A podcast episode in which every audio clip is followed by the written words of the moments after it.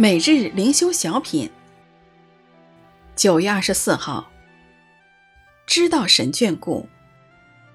作者陈明斌。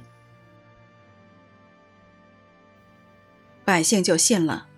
以色列人听见耶和华眷顾他们，鉴察他们的困苦，就低头下拜。出埃及记四章三十一节。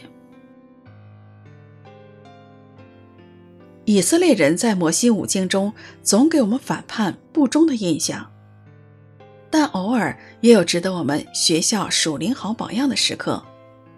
摩西和亚伦首次与众长老见面的时刻就是其中一例。他们因着摩西所行的三个神迹而相信摩西的话。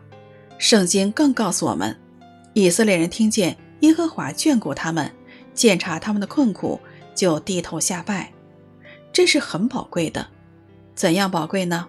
以色列人不是已经脱离苦境而低头下拜，那时神还未领他们出离埃及。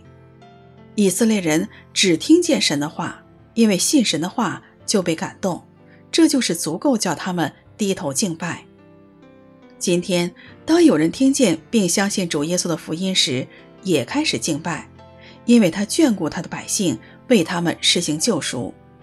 信徒更有类似的经历，在遇到苦处、艰难和挑战时，在没有人了解之时，却被神的话语摸着我们的心，叫我们深深感受到他的眷顾和关怀。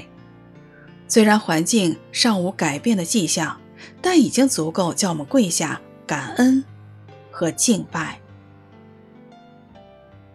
百姓就信了，以色列人听见耶和华眷顾他们。见察他们的困苦，就低头下拜。出埃及记四章三十一节。